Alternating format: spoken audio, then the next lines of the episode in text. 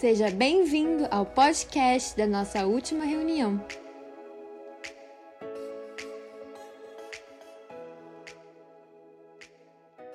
Romanos capítulo 8, a partir do versículo 30, vai dizer assim: E aos que predestinou, a eles também chamou, e aos que chamou, a eles também justificou, e aos que justificou, a eles também glorificou. Poderemos dizer diante dessas coisas? Se Deus é por nós, quem será contra nós? Aquele que não poupou o seu próprio filho, mas, pelo contrário, entregou por todos nós, como não nos dará também com ele todas as coisas? Quem trará alguma acusação contra os escolhidos de Deus? É Deus quem os justifica quem os condenará? Cristo Jesus é quem morreu, ou, pelo contrário, quem o sustou dentre os mortos, o qual está à direita de Deus e também intercede por nós. Quem? Quem nos separará do amor de Cristo? Será a tribulação, ou a angústia, ou a perseguição, ou a fome, ou a privação, ou o perigo, ou a espada? Como está escrito, por amor de ti, somos entregues à morte todos os dias. Fomos considerados como ovelhas para o seu matadouro, mas em todas as coisas somos mais do que vencedores por meio daquele que nos amou. Pois tenho certeza de que nem a morte, nem a vida, nem anjos, nem autoridades celestiais, nem coisa do presente, nem coisa do futuro, nem poderes, nem altura, nem profundidade, nem qualquer outra criatura poderá nos separar do amor de Deus que está em Cristo Jesus, o nosso Senhor. Amém. Hoje nós vamos é, aprender um pouquinho mais sobre aquilo que nós viemos falando na semana passada. Nós tivemos um tempo muito bom ali pelo, pelo Zoom, né, pelo, pelo Meet. Entendemos aí a, a necessidade da igreja, as pessoas que estavam ali doentes, estavam mal de saúde, muitos, alguns ainda estão, mas nós estamos aqui para continuar aquilo que o Senhor começou falando. Nós vamos hoje aprender um pouquinho dos passos da nossa jornada com Deus. E nós vamos aprender os desafios que essa jornada carrega e sobretudo Além dos desafios da nossa jornada com Deus, nós vamos aprender as ferramentas que Deus nos deu para andarmos nessa jornada com Cristo. Eu quero muito incentivar você a guardar o seu coração nessa mensagem, porque as ferramentas que Deus nos deu ao longo da história permanecem as mesmas, mas talvez se tornaram esquecidas do nosso coração em algum momento. E Deus quer reavivar, Deus quer avivar as ferramentas da fé que Ele nos deu para voltarmos às antigas práticas que Ele deixou por meio do Seu Espírito Santo. Eu quero trazer essa reflexão, porque aqui nós vemos justamente o apóstolo Paulo trazendo uma dura reflexão aos romanos, justamente porque ele entendia o cenário da tribulação que a igreja passava, tanto em Roma como também nas outras cidades. Aqui em Roma, ele já chegou basicamente Paulo no seu destino final da viagem, da segunda viagem missionária, mas aqui no seu pico da viagem missionária, o apóstolo Paulo, ele traz uma reflexão dura para os romanos, a igreja em Roma. E essa reflexão dura, ela não é uma reflexão dura desamparada, pelo contrário, ele traz um amparo muito forte. Embora todos nós sofremos cotidianamente duras aflições, dificuldades na nossa rotina, dores no nosso dia a dia, ainda assim, sempre há um fôlego de esperança para nós, porque o próprio Cristo sofreu todas as dores, todas as aflições já estiveram sobre si mesmo, e ele, por meio da sua própria obra, as venceu em todas elas.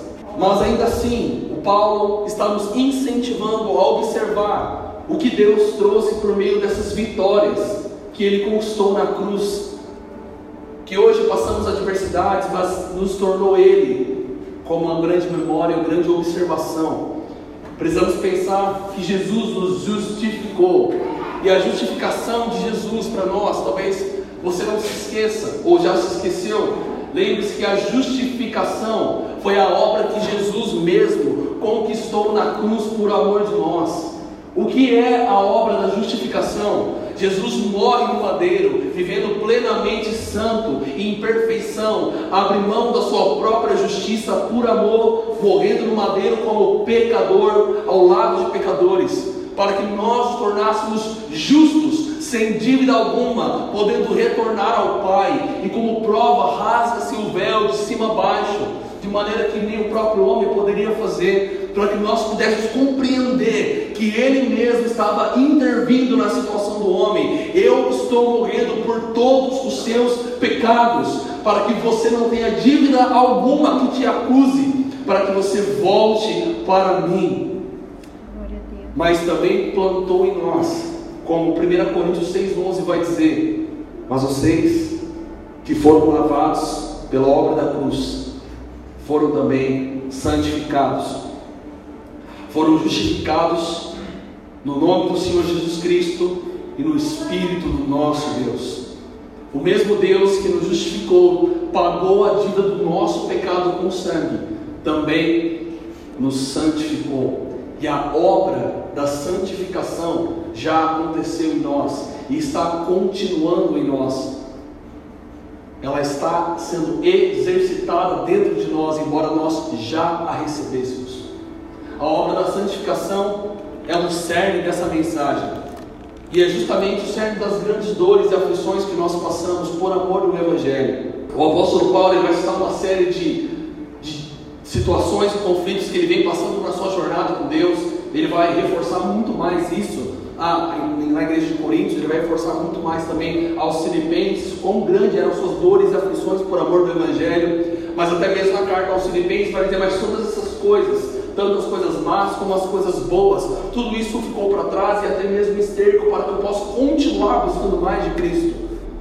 A nossa santificação mostra que eu e você deixamos para trás toda a nossa vida sem Deus e abraçamos uma vida com Deus. E na vida com Deus não é uma vida perfeita. Às vezes nós criamos o estereótipo, a expectativa de que ter uma vida com Deus vai me eliminar de todos os problemas, de todas as dificuldades, eu nunca mais vou sofrer na minha vida, porque agora Deus me encontrou. Muito pelo contrário, Deus encontrou espaço para trabalhar em alguém. E o tema da minha mensagem é aqueles que Deus quis. E por que a quem Deus quis? Porque Jesus pagou um alto preço pelo seu povo e ele quis o seu povo. Eu quero te incentivar a pensar que Jesus morreu no madeiro porque ele te quis porque Ele nos quis. Você que está sentado, saiba que por amor a, a, a, você, porque Ele quis, foi que Ele morreu. Ninguém colocou uma, uma água sobre a cabeça de Jesus, Deus não colocou uma pressão em Jesus, o Espírito Santo não ficou pressionando Jesus com Deus para morrer por amor a mim e você. Pelo contrário, Ele quis. E não só quis, mas se alegrou com o fruto da sua obra.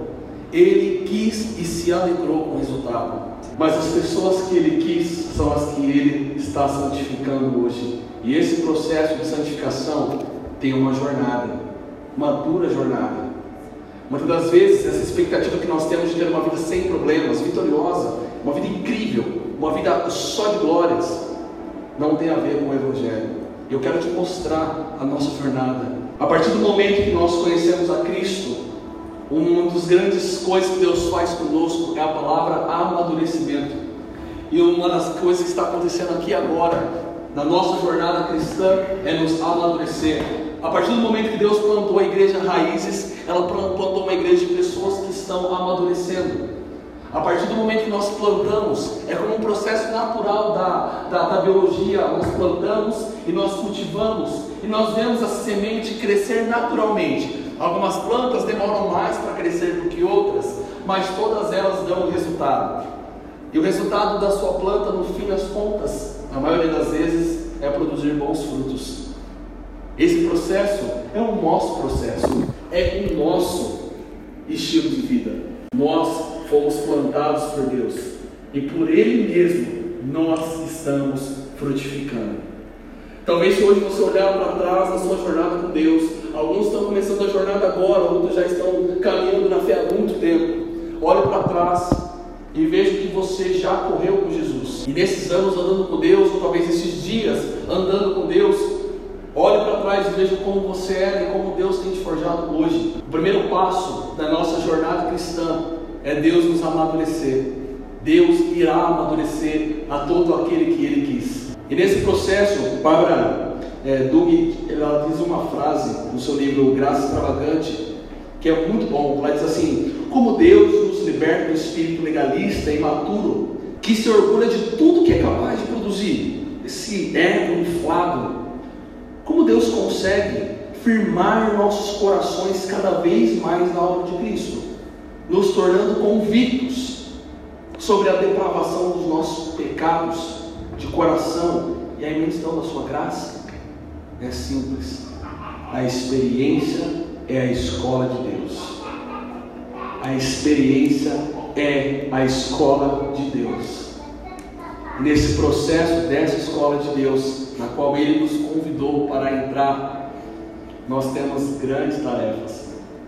Existem três características claras que o Espírito Santo de Deus executa na nossa vida né, de maneira implícita, que provam o nosso amadurecimento a partir do momento que nós entendemos que Deus nos chamou. O primeiro deles é o Espírito Santo está derrubando, ou melhor, deixando cair todas as dúvidas que nós temos da salvação quando nós pecamos. Isso é um passo de maturidade. Quando nós pecamos imediatamente, nós somos tomados por um remorso ou um arrependimento, um senso de culpa dentro de nós. Para algumas pessoas que não entenderam quem é Deus e qual é a sua graça, o seu primeiro passo é fugir de Deus, como Adão e Eva fizeram no jardim. Esse passo, fugir de Deus, é o primeiro passo da imaturidade. Foi o primeiro passo de Adão e Eva, foi fugir de Deus.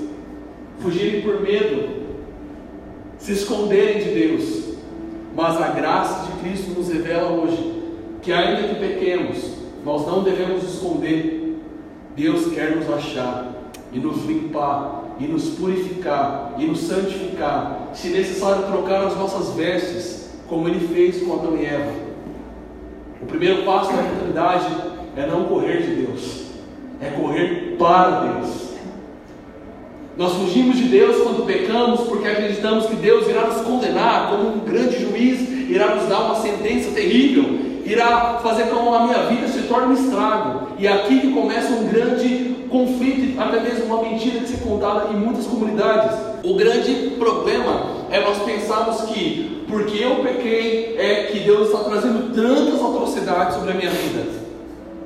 O fato de eu ter pecado é um motivo, por isso está acontecendo, por isso que eu bati o carro, é por isso que eu perdi é, aquela coisa que era importante para mim, é, poxa, foi por conta daquele pecado que eu cometi, tenho certeza que foi por causa disso. Se eu não tivesse pecado aquilo naquele dia, eu tenho certeza que a minha vida estaria muito melhor. Imediatamente nós ligamos o nosso pecado ao nosso estilo de vida. A minha vida está assim graças ao pecado. De fato, a ausência do conselho de Deus traz o homem à ruína, mas a nossa vida não está ficando pior, Deus está nos castigando por conta do nosso pecado. Ó, oh, você está errando, então eu estou te dando tal castigo. Nosso pecado tem consequência, ele tem grandes ou até mesmo graves consequências, mas não é a ferramenta que Deus está usando. Pelo contrário, a ferramenta que Deus quer usar é a ferramenta da aproximação. Hoje nós precisamos derrubar essa imagem de que o pecado é o que faz a nossa vida se tornar dura, cheia de conflitos e adversidades. A sua vida será cheia de desafios e adversidades, porque nós estamos vivendo o Evangelho. E não porque estamos pecando contra o Evangelho de Jesus. Isso quebra toda a nossa mentira e faz de Deus não um carrasco punidor dessa história, mas faz de Deus o herói dessa história. Deus não é o punidor juiz, Ele é o herói da nossa história. Porque quando pecamos, não devemos correr com medo da punição, mas devemos ir aos seus pés, clamando pelo seu perdão, porque Ele mesmo nos perdoará e nos lavará e nos purificará. Foi o que nós falamos na semana passada. E sabe o que vai acontecer, irmãos? Nós viveremos como Paulo disse: não viveremos mais de pecado em pecado, ou nem mais usurparemos disso para continuar pecando, já que Deus é tão perdoador assim. Não, irmãos. O primeiro resultado da pessoa que corre aos pés de Deus é se fascinar por Ele, é ser fascinado por quem Ele é. E quanto mais você corre para Deus, até mesmo quando você peca, mais você não quer entristecê-lo, mais você não quer decepcionar, mais você quer se parecer com Ele. Por toda a vida nós podemos tentar construir a nossa própria santidade, o nosso próprio orgulho espiritual, fugindo de Deus quando eu peco, fugindo das pessoas que eu poderia confessar os meus pecados, fugindo e criando a minha própria santidade. Sabe o que nós construímos? A idolatria da minha autossalvação. Nós precisamos parar de fugir de Deus quando erramos, precisamos correr para Ele quando erramos. E não criaremos uma visão de que agora tudo posso, muito pelo contrário, criaremos a visão de que eu não quero pecar, eu não quero errar, eu não quero decepcioná-lo, eu quero mais dele. Quanto mais cheios de Deus estamos, mais tempo, mais tempo perdemos para o pecado. É o que o apóstolo Paulo vai falar em igreja de Gálatas. A vida de pecado é uma ausência da vida no Espírito. E quanto mais presente nós estamos com Jesus, mais presente estamos com o Espírito Santo, menos, menos presentes estaremos na carne, menos presentes estaremos nos nossos interesses carnais, porque mais inclinados estaremos ao Espírito de Deus. Como dois animais que podem ser alimentados. Quem vence uma luta de dois cães é o cão que o alimenta mais. E o que Deus está propondo, propondo é alimente o Espírito Santo, alimente a presença, alimente os pés nos pés de Jesus, se alimente com a voz de Deus, se alimente com Ele. O segundo, a segunda característica é a confiança total na obra de Jesus para o perdão do nosso, e a purificação do nosso pecado. O terceiro, o fruto mais precioso da obra de Jesus em nós é nos devolver um coração humilde e dependente de Cristo em tudo que nós fazemos, e não uma vida cristã somente vitoriosa. Pelo contrário, quando nós amadurecemos, nós percebemos Deus em todos os nossos caminhos. Nós olhamos para trás para a nossa jornada com Deus, de como o nosso ego era inflado, até mesmo espiritualmente, a ponto de condenar quando nós vemos uma pessoa errando. Aquela pessoa não ora, eu oro. Aquela pessoa não vem ao culto, eu estou sempre aqui. Todo esse orgulho pessoal, humano, Deus está derrubando e trazendo a verdadeira humildade, o reconhecimento dos meus irmãos que estão em falhas, eu suportando nas suas aflições, dependendo de Cristo, entendendo que eu mesmo sou incapaz de me salvar, de me perdoar, de me livrar do meu pecado e correndo para os pés de Jesus, porque eu sou incapaz de viver uma vida sem Deus e nos trazendo a convicção de uma vida dependente de Cristo. O conflito na nossa vida tem um papel. A adversidade na nossa vida tem um papel. John Newton ele vai dizer assim que a característica do estado do crente que está amadurecendo na fé é o conflito. A característica do cristão que está amadurecendo, que está conhecendo e se aproximando de Deus, é o conflito. E por que o conflito? Porque nós entramos no que Deus chama de discipulado. E todo aquele que Ele quis, Ele irá discipular. Todo aquele que Ele chamou, Ele irá regar. Ele irá amadurecer. Ele irá cultivar. Acredito que a palavra regrar não é nem adequada para a ocasião. Eu substituiria ela apenas por discipulado. O povo de Israel teve essa experiência no deserto, a gente vai lembrar. Um objetivo de trajeto geográfico deveria durar 40 dias, dura 40 anos. E por quê? Porque o povo de Israel precisou de um discipulado intenso e por vezes fugiu do discipulado de Deus para abraçar o discipulado de falsos deuses.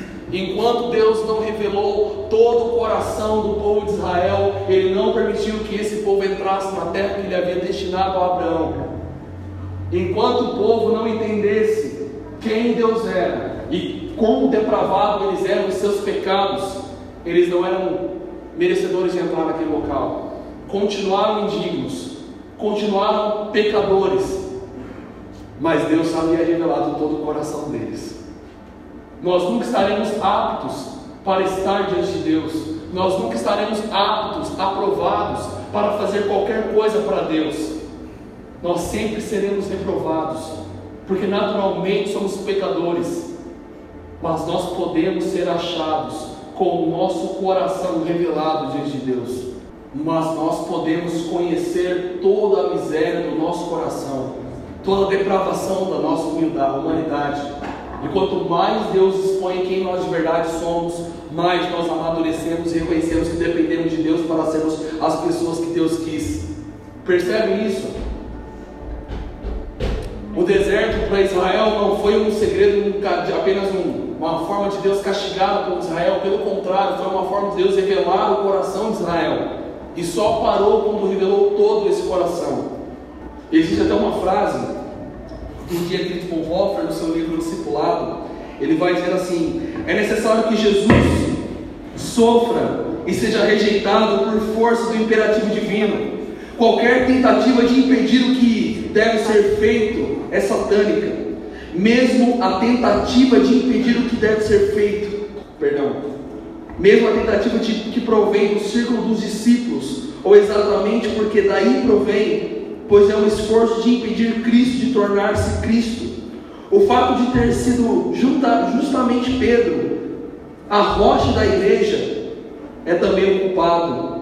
Isso logo após ter confessado Jesus como Cristo, Filho de Deus, e ter sido por ele instituído, conforme que já no início a própria igreja se escandalizou com Cristo sofredor. Nota-se que na qualidade de igreja de Cristo, ela não quer aceitar tal Senhor, nem se submeter à lei do sofrimento. O protesto de Pedro revela sua relutância em ser enviado ao sofrimento. Foi assim que Satanás entrou na igreja. Ele que almeja vê-la livre da cruz do nosso Senhor. Jesus, portanto, viu a necessidade de esclarecer a seus discípulos que o máximo de objetividade, o imperativo do sofrimento, assim como Cristo só é Cristo, sendo aquele que sofre e é rejeitado, também o discípulo só é discípulo no sofrimento e na rejeição, como se com ele fosse crucificado. O discipulado, como união com a pessoa de Jesus, submete o discípulo à lei de Cristo, isso é, nos submete à cruz.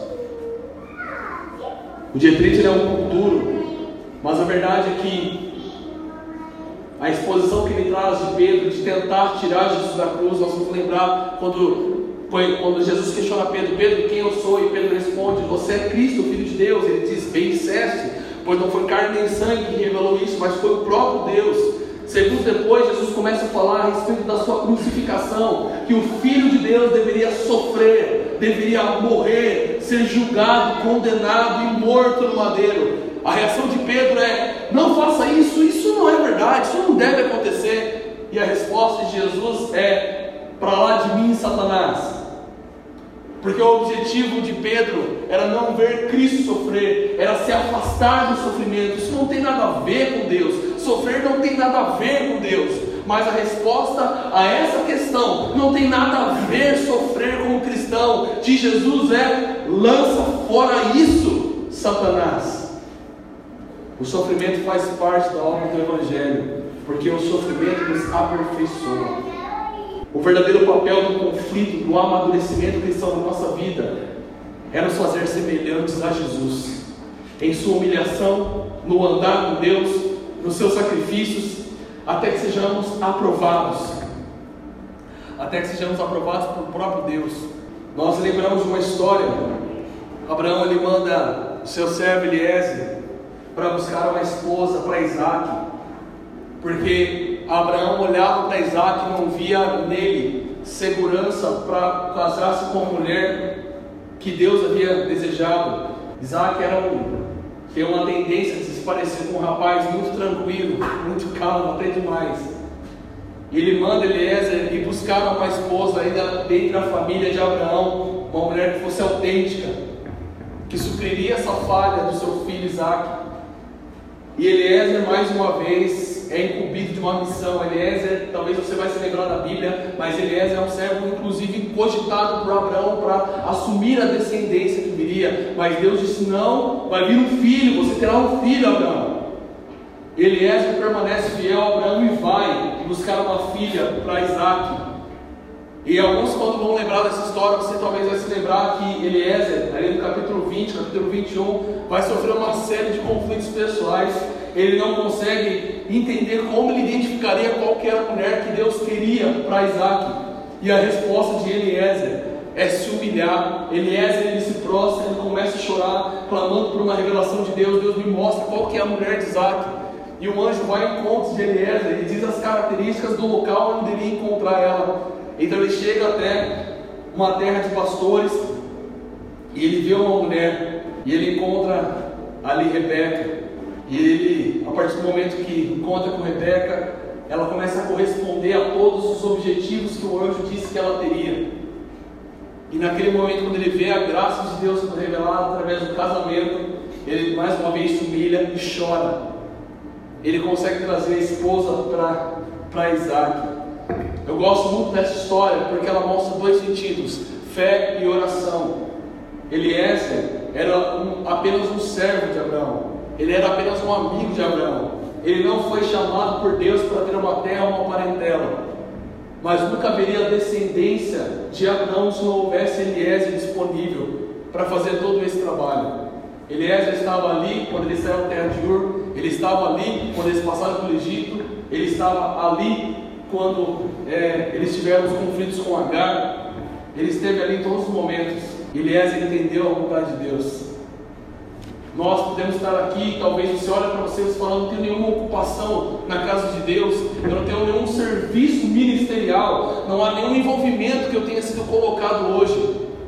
Mas todas as vezes que Deus me chamar, eu estarei pronto para ouvi-lo e obedecê-lo. Eu não preciso de um cargo, de um ministério, de uma execução na igreja para demonstrar fé e oração e dependência de Deus.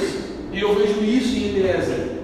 2 Coríntios capítulo 4, 16 vai dizer porque os nossos sofrimentos leves e momentâneos estão produzindo para nós uma glória eterna que em breve há de ser revelada. Mas eu quero trazer uma expectativa para vocês agora. Porque por muito tempo a gente tem falado sobre essas questões de dificuldade. Mas eu quero te lembrar que nenhuma dificuldade será maior do que podemos suportar. 1 Coríntios capítulo 10, versículo 13, vai dizer assim: Não vos sobreveio tentação que não possa ou que não fosse comum aos seres humanos, mas Deus, que é fiel, não permitirá que sejais tentados além do que podem resistir. Pelo contrário, juntamente com a tentação, proverá um livramento para que possam suportar. Esse versículo ele precisa ser gravado no seu coração. Às vezes nós passamos por situações no nosso dia a dia que não calculamos medida e não imaginamos que iremos conseguir até passar daquela semana. Você acha que aquela semana acaba ali, você não consegue sair da cama. Lembre-se desse versículo todas as vezes que você estiver nesse conflito. Nenhuma tentação vos sobrevirá em que não possa suportar. Pelo contrário, Deus mesmo dará a estratégia e a forma para que nós possamos suportar as aflições. Eu lembro de é, essa semana eu falava com a minha esposa sobre, sobre essas questões de dificuldades. Nós talvez passamos por várias diversidades, mas essa semana o Senhor falou muito comigo sobre isso.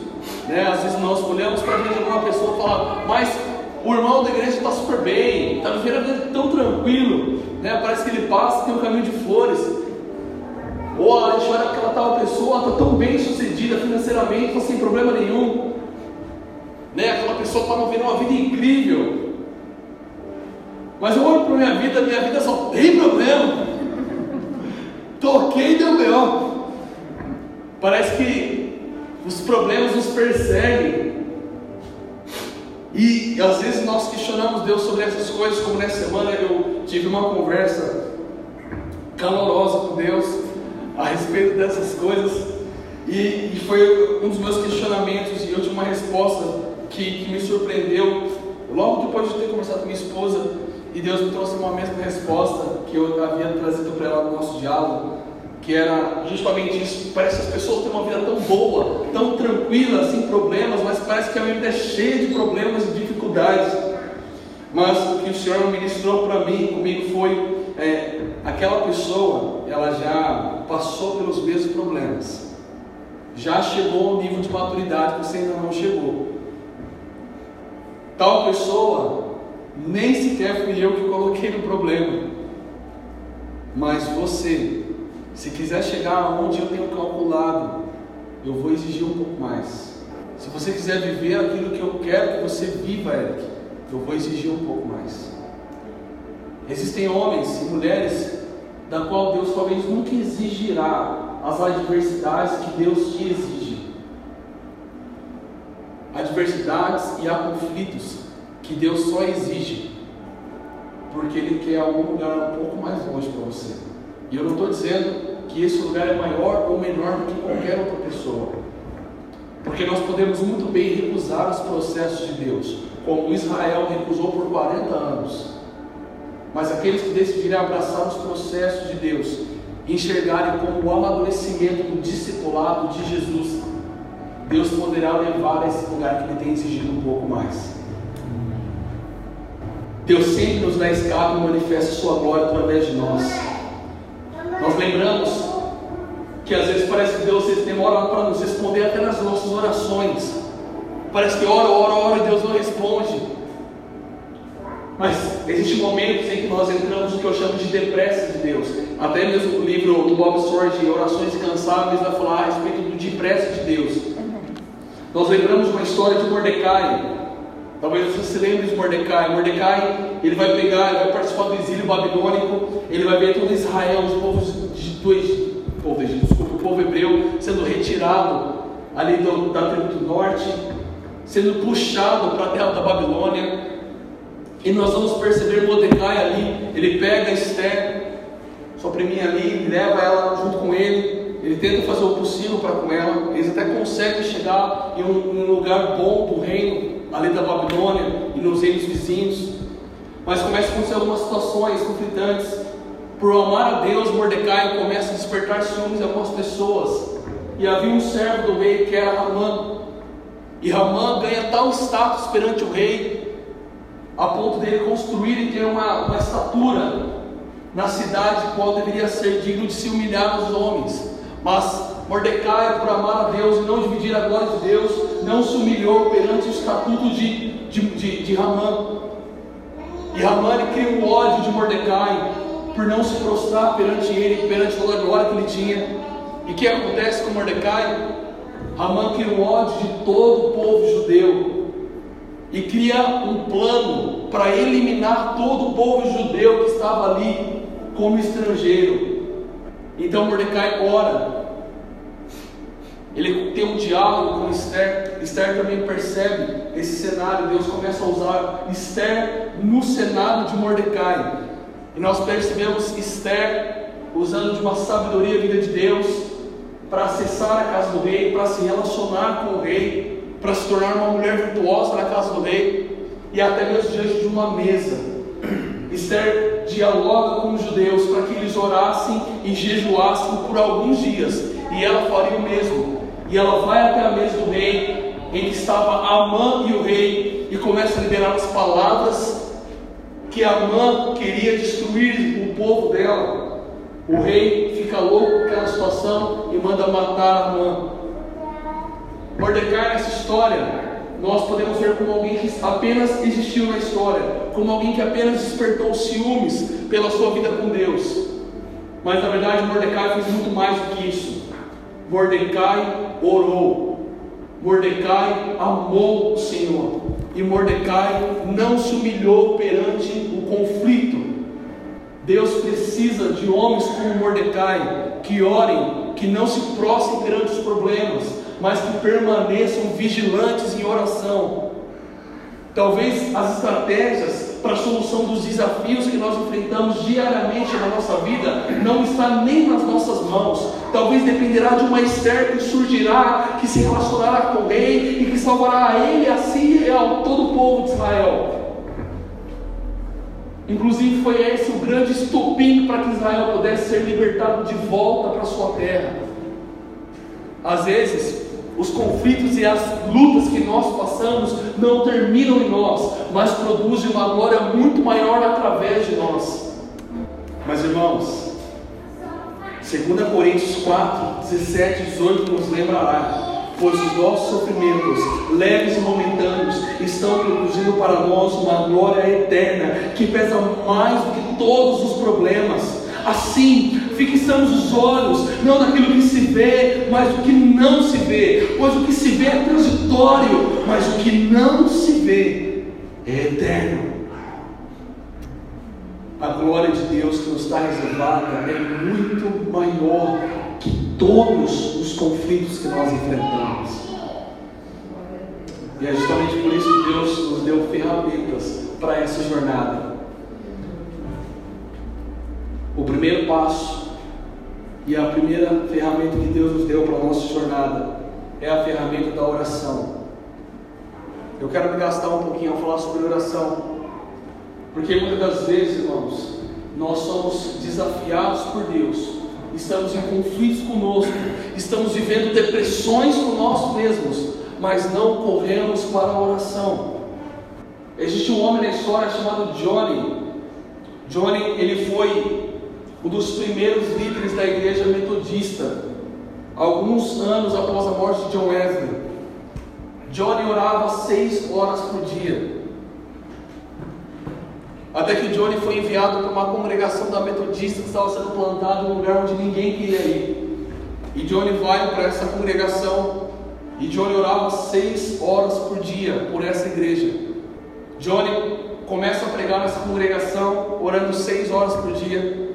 E a congregação não dá resultado nenhum, pelo menos pelos três primeiros meses. Johnny continuou a orar, até que certo culto veio uma presença tão densa de Deus que todas as pessoas que estavam naquela congregação foram chocadas pela presença do Espírito Santo. Isso se tornou tão intenso naquela região que na outra semana, metade da cidade, a história narra, foi para o culto em que ele estava. Eles fizeram uma como se fosse um, um pântano público, ele diz no livro, como se fosse um pântano público. E naquela noite, 500 pessoas se convertem. A oração não é uma ferramenta para Deus trazer pessoas para a igreja raízes, mas sempre será uma ferramenta para ouvir a voz de Deus, sempre será uma ferramenta para nos relacionarmos com Deus. John Wesley também é outro homem experimentado nas orações. Nós podemos narrar aqui diversos testemunhos, todos eles nasceram do lugar de oração. Vamos lembrar de Jonathan Edwards, acho que o mais popular, depois de orar 13 horas e 3 dias em jejum, sem comer e beber, ele sobe ao púlpito para pregar, e as pessoas olham para Jonathan Edwards e o seu semblante era como de um anjo. E as pessoas ouviam a pregação de Jonathan Edwards se segurando nas cadeiras com medo do inferno as consumir vivas, porque tamanha era o terror do Evangelho e de arrependimento nos seus corações. Nós vamos lembrar até mesmo aqui no século XX, há pouco tempo atrás, Leonardo Hegel, eu conto sempre essa história porque Leonardo Reagan conta no seu livro que ele tinha um filho de 17 anos. Ele vai dizer: O meu filho de 17 anos ora mais do que eu. Leonardo Reagan orava 9 horas por dia. A chave da vida cristã não está em superar os problemas, está em correr para Deus com problemas no dia bom ou no dia mau. O que Deus quer fazer com você é te fazer de um homem e uma mulher de oração. Um homem e uma mulher que o conhece. A oração não é um, um, uma chave um, milagrosa, pelo contrário, é uma ferramenta que Deus deu com sangue. A oração foi conquistada com o sangue no madeiro. A maior interlocução que o homem tinha com Deus da lei era quando Deus tomava um profeta ou quando ele poderia oferecer um sacrifício. Ele poderia orar, mas tudo seria como aos ventos. Mas Deus rasga véu, o véu e dá acesso de volta à sua presença. A oração não se torna algo seletivo, a oração se torna um lugar para todos. Todos nós podemos correr para o lugar de oração. Jerônimo Savonarola orava horas e horas antes da paróquia, até que um dia ele vai se erguer das suas orações. As pessoas chegam para a paróquia e as pessoas olham para ele, seu rosto brilhava, as pessoas diziam que seu rosto brilhava como o rosto de Moisés. A oração é o lugar da igreja. E no meio das adversidades, enquanto eu orava nessa semana, entendendo de Deus, Senhor, por que essas coisas acontecem com o teu povo? Porque parece que nós lutamos tanto para viver uma vida fiel ao Senhor, ainda assim vemos tantas adversidades. Deus não me deu resposta alguma. A única resposta que Deus me deu é: você precisa orar mais. Você precisa orar mais. Irmãos, nós precisamos orar mais. Deus não está falando de um momento, de uma reunião de oração. Deus não está falando de um culto onde nós vamos separar daqui a pouco 10, 15 minutos para orar. Deus está falando de uma vida gastada nos joelhos, uma vida levada na oração, para todas as coisas que fazemos e vivemos, gastamos em oração antes para que façamos. Eu lembro que quando nós estudávamos sobre Martim Lutero, a história de Martim Lutero diz que antes do sol nascer, já haviam três horas sobre os seus joelhos em oração. Talvez o melhor que você vai conseguir fazer na semana é gastar cinco minutos em oração. Mas se cinco minutos forem consecutivos, forem frequentes, foram inegociáveis, pode ter certeza que Deus te dará paixão para estar mais tempo na presença. Deus te dará mais fome para estar com Ele. E até parece que falar sobre oração não faz sentido algum para você, porque é um assunto que você já ouviu diversas vezes. Mas enquanto o nosso coração não for cativado por isso, entender e pudermos dizer que nós vivemos isso na prática como rotina ordinária e estilo de vida, a oração sempre será uma pregação dos púlpitos, porque mais do que o pregador tentar nos convencer, Deus está tentando nos convencer que a oração é o lugar que Ele colocou para que você o conheça, para que nós o conheçamos e venhamos descobrir o quão maravilhoso é esse lugar. Tiago capítulo 5, 18 vai dizer assim: 16, desculpe. Muito pode, por sua eficácia, a oração um justo. Irmãos, nós levamos muitas dificuldades para os nossos lábios e para o nosso coração. Mas se nós entendêssemos a arma e a ferramenta que nós temos nas mãos, usaríamos mais. A oração de um justo pode muito em seus efeitos. Lembra do primeiro versículo que nós lemos no começo dessa mensagem? Deus nos justificou e nos santificou. Os justos que Tiago fala somos nós. A oração da igreja Raízes pode muito, pode muito nos seus defeitos. Nós passamos sim por situações conflitantes, mas Deus está dizendo pode, pode, pode muito efeitos. O nosso papel é ir para esse lugar, correr para esse lugar, no dia bom, no dia mau, sim, mas viver a vida gastada nesse lugar.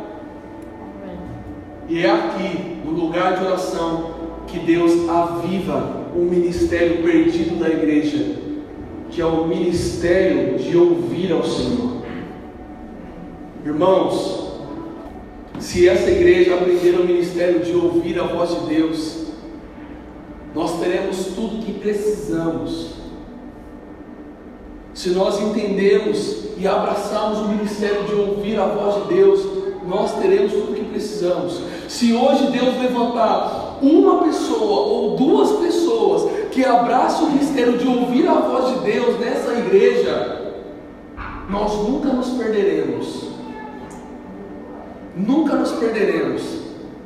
Podem ter certeza disso. Se na sua casa houver uma pessoa que abraçou o ministério de ouvir ao Senhor, a sua casa nunca se perderá, porque ela sempre terá o conselho de Deus. Deus quer avivar o ministério ao Senhor, pararmos tudo, silenciarmos tudo, para aprendermos a ouvir a voz de Deus. Irmãos, quando nós pararmos para ouvir, Talvez teremos um silêncio absoluto por minutos, talvez por dias, mas Deus falará conosco. Deus falará conosco. Jeremias 33, 3: Clame a mim e responder-te-ei, direi a você coisas grandes, insondáveis, que você não conhece. Talvez nós chegamos em casa e falamos assim: Deus não fala comigo, mas talvez a proporção de vezes que você foi para um lugar secreto orar, diante da proporção de vezes que você fala que Deus não vai falar com você, você muito mais fala que Deus não fala com você do que você de fato vai para um lugar de oração orar. Lucas 11, 28, antes, felizes são aqueles que ouvem a palavra de Deus a obedecem. João 8, 47, aquele que pertence a Deus, ouve ouve a sua voz. Vocês que não o ouvem, é porque não pertencem a Deus. Meu Deus, que sério isso. Aquele que pertence a Deus, ouve sua voz. Vocês que não ouvem, é porque não pertencem a Deus. Ó Deus, restaure a oração no nosso coração. os discípulos de João irão encontrar com ele e dirão assim: por que os seus discípulos não jejuam? E Jesus vai dizer: não é necessário que eles jejuem, porque acaso há jejum enquanto há festa? Não, mas chegará um dia em que o noivo será tirado, então eles jejuarão, chorarão e clamarão, porque o noivo lhes foi tirado. Irmãos, a segunda chave que eu quero dar a nós e nos lembrar, e até mesmo usar a palavra avivar, é a prática do jejum. Perceba que, embora na antiga aliança Deus vai retratar o jejum como ato absoluto para todo o povo de Israel, uma vez ao ano, para a asfixiação pelo pecado do povo. Deus não está recusando o jejum na nova aliança, pelo contrário, Ele vai dizer em, Mateus 28, ensinando a obedecer todas essas coisas que vos temos ensinado. E uma das coisas que Jesus ensinou é que no dia que eu for tirado, o meu povo jejuará, chorará e lamentará. Diferente da lei, Jesus não está nos cobrando jejum uma vez ao ano pela expiação pelo nosso pecado. O que Jesus está nos cobrando é que todas as vezes que sentimos saudades dele, ela deve ser ao ponto de jejuarmos. Não queremos comer, porque o noivo não está no nosso meio e desejamos a sua presença. Não tem a ver com o que eu posso conquistar de Deus por meio do jejum. Não tem a ver com o que Deus pode me dar se eu jejuar. Tem a ver com a minha saudade da presença, a minha saudade de Jesus e o meu anseio para que Ele esteja no nosso meio.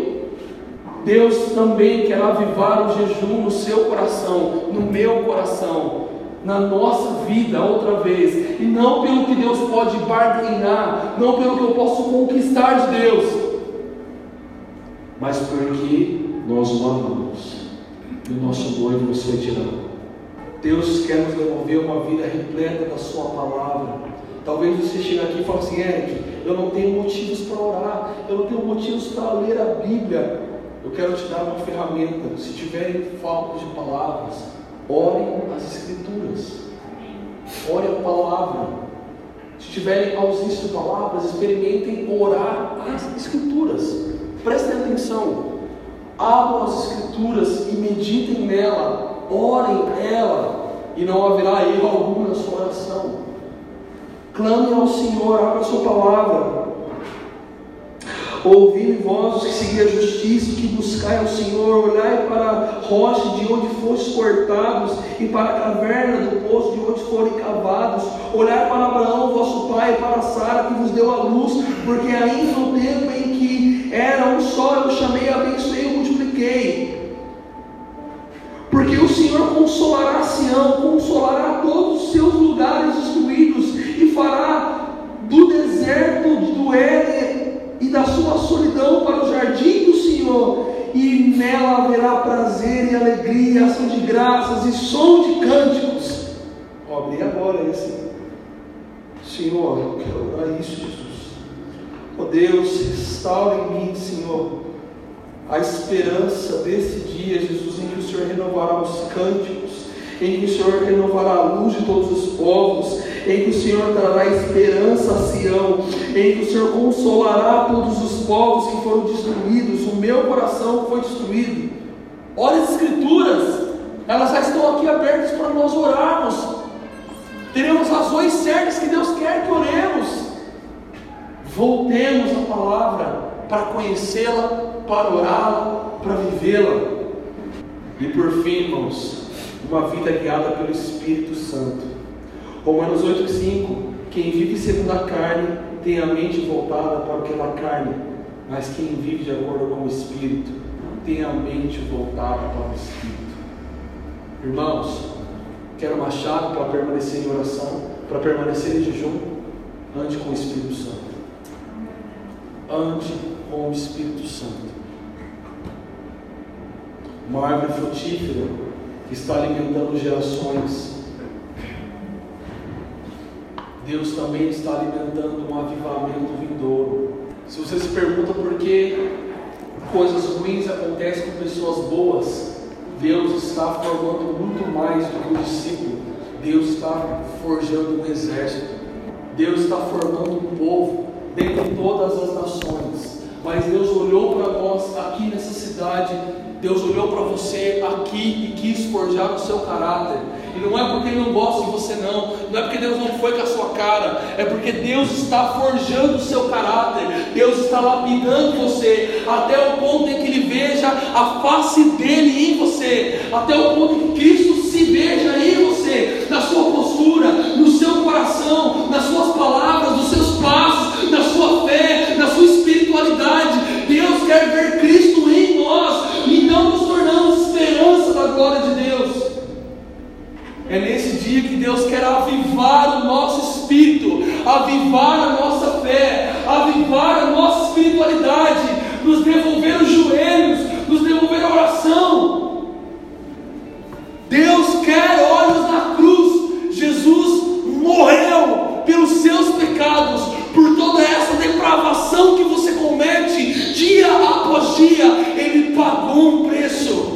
Ele te salvou.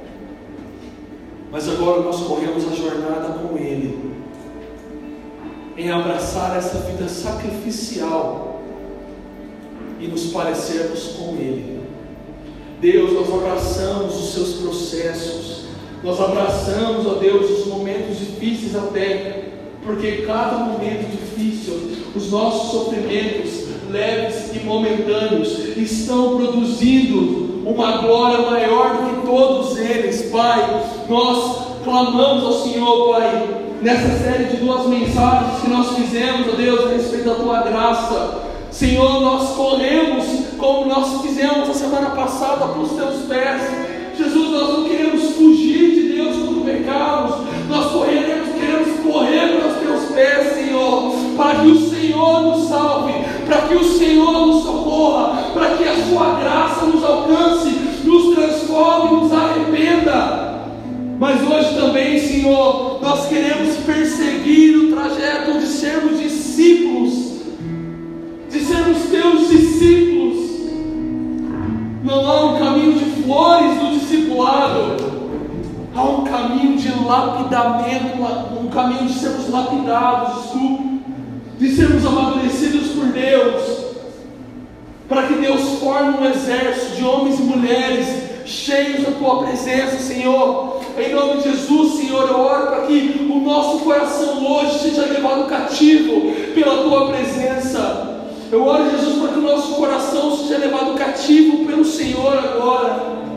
Ó oh, Deus, nós podemos falar a vida inteira de oração sem jamais abraçar a vida de oração. Nós podemos falar que estamos jamais desejar estar aqui. Nós podemos fazer disso um compromisso. Ó oh, Deus, nós não queremos que isso seja um compromisso. Nós queremos que isso seja a nossa vida. Nós queremos que isso seja a nossa vida. Cobra Jesus agora, irmãos. Talvez você tenha motivos para se arrepender da sua vida de oração. Talvez você tenha motivos para se arrepender da ausência da saudade de Jesus, da ausência de, de saudade? Quando foi a última vez que você acordou nas madrugadas desejando orar?